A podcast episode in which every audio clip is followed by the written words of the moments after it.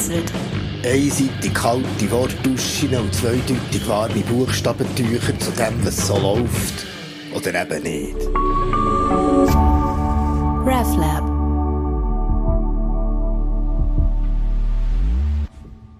Es gibt so die Tage, wo du schon beim Aufstehen merkst, dass es kein guter Tag wird. Zum Beispiel, wenn du verpennst und checkst, dass es Trauen nicht mehr zum wichtigen Termin lenkt, wo auf keinen Fall darfst verpassen. Dann überlegst du zwar noch kurz, ob es vielleicht mit gehörigem Pressieren und Jufel und Stressen doch noch schaffst, aber dann kommt dir in Sinn, dass der wichtige Termin gestern war und es dir auch eher nicht mehr lenkt. Genau so ein Tag war letztens. Verschlafen und übermüdet bin ich am Schreibtisch gehockt, um an einem Auftragstext zu arbeiten. Das vorgegebene Thema Landwirtschaft. Ja, super. Landwirtschaft. Langeweile pur. Oder sagen wir besser, Langeweile pur. Doch auch nach vier Stunden Brainstormen und Umkritzeln haben wir nichts Gutes in den Sinn gekommen. Die einzig halbwegs brauchbare Idee war ein Titel für ein Musical, das von einem fiesen Landwirt und seinem Stall handelt. Die Scheune und das Biest. Also habe ich das gemacht, was ich so Situationen immer mache. Ich habe den Laptop abgestellt und bin spazieren. Spazieren ist gut, um den Kopf durchlüften und sich Gedanken zu machen. So Gedanken wie zum Beispiel, ist es tatsächlich wert gewesen, so eine lange Einleitung für den Text zu machen, nur um das Musical-Wortspiel einzubauen? Die Antwort ist übrigens ja. Plötzlich habe ich auf meinem Spaziergang gehört, wie jemand meinen Namen ruft. Ich sehe den Andi auf dem Bänkchen beim Spielplatz sitzen. Der Andi, das ist mein bester Freund aus der Primarschule also ich muss vielleicht noch sagen, er ist nicht mehr in der Primarschule. Er ist jetzt erwachsen. Und Andi ist mein bester Freund von damals. Mein damaliger Brother from another mother. Oder wie es auf Deutsch heisst, mein Bro from another Frau. Also bin ich neben ihm aufs Bänkchen gehockt. Hey Kilian, lange nicht gesehen, wie geht's? Hey Andi, es geht gut. Du Andi, ich frage mich, brauchen chinesische Bauern zum Heuen echt keine Mistgabeln, sondern Miststäbli? Also Kilian, das erzählst du mir jetzt nur, um das Landwirtschaftswortspiel in den Text einzubauen, oder?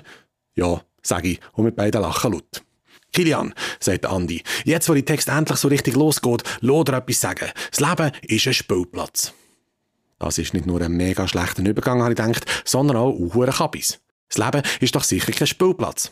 Klar, das tönt mega deep, aber nur weil es gut tönt, heisst es doch nicht automatisch, dass es wahr ist oder sogar geschieht. Das betrifft all die Pseudo-Weisheiten, wo nicht weisst, ob sie sich irgendein alter Philosoph ausdenkt hat oder ein gerissener Werbetexte für Ikea-Wandtapeten. Zum Beispiel der Satz, wohin du auch gehst, geh mit deinem Herzen. Was soll das bedeuten? Kinder, es tut mir leid, aber der Grosspapa ist gestorben. Er ist gelaufen und hat sein Herz daheim vergessen.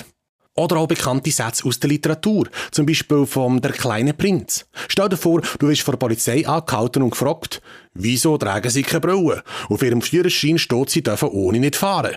Dann ist es ziemlich dumm zu antworten, man sieht nur mit dem Herzen gut, das Wesentliche ist für die Augen unsichtbar.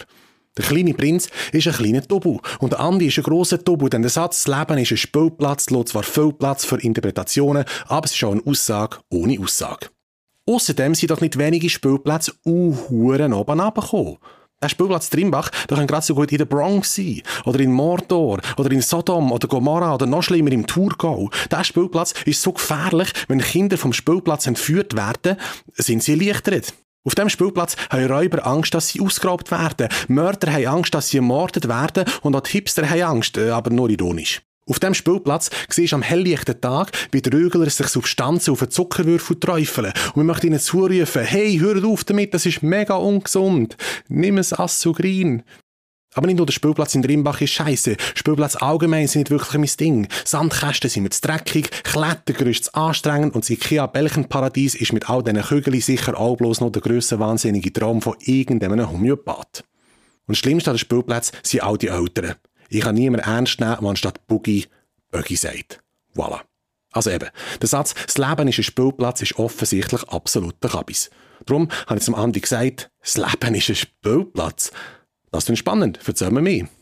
Weisst, hat Andi gesagt, wir sollten versuchen, die Welt wieder durch Kinderaugen zu sehen. Wir Erwachsene sehen immer noch Probleme. Geldsorgen, Beziehungsstress oder auf einer globalen Ebene so Sachen wie Armut oder ganze Urwälder, die abgeholzt werden.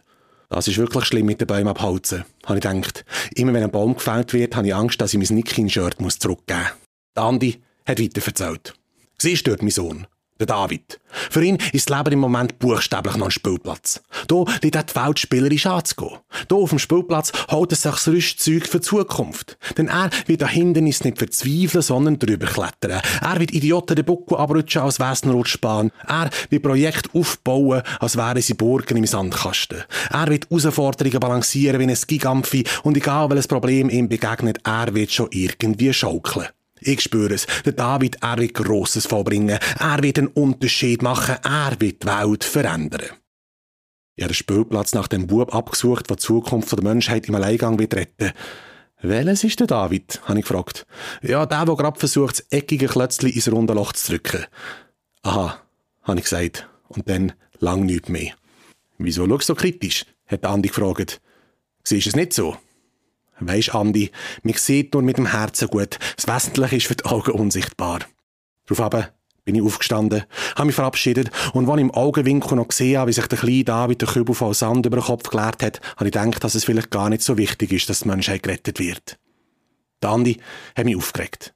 Nicht nur, weil es sich verändert hat, sondern auch, weil mir der blöde Scheisssatz «Leben ist ein Spielplatz» im Kopf hängen geblieben ist. Wenn so floskelig das auch tönt, irgendwie sind ja schöne Gedanken. Vielleicht nimmt man den ganzen Lebensschissel tatsächlich viel zu ernst. Ich frage mich, wenn auf meinem Weg habe ich verliert spielen? Wenn bin ich zu jemandem geworden, der eher umgerollt statt umgetollt? Jemand, der sich insgeheim freut, wenn er einen wichtigen Termin verschlaft? Jemand, der eigentlich einen Roman schreiben könnte, aber sich stattdessen Auftragstexte über Landwirtschaft aus den Fingern saugt? Das Leben ist im Moment mehr Steuererklärung als Liebeserklärung, mehr Parkplatz als Spielplatz. Ich beschließe, es ein entspannter zu nehmen und ich nehme mir für heute frei. Ich stelle mir vor, wenn ich in einem Amphitheater stehe. Mit in einer riesigen Arena, umringt von Tausenden von Leuten und in der Mitte steht nichts anderes als ein Gigamphi. Und wie ich auf dem Gigamphi auf und ab wippe, klatschen die Leute dazu im Takt und jubeln mir zu, als würden sie mir sagen, manchmal geht's auf, manchmal geht's ab, aber hey, du schaffst das schon. Und ich denke mir, ja, vielleicht haben all die Leute ja recht. Irgendwie wird's schon gehen. Also kann ich das Wippen gerade so gut geniessen. Nein, das Leben ist kein Spielplatz. Das Leben ist ein riesiges Gigamphi-Theater.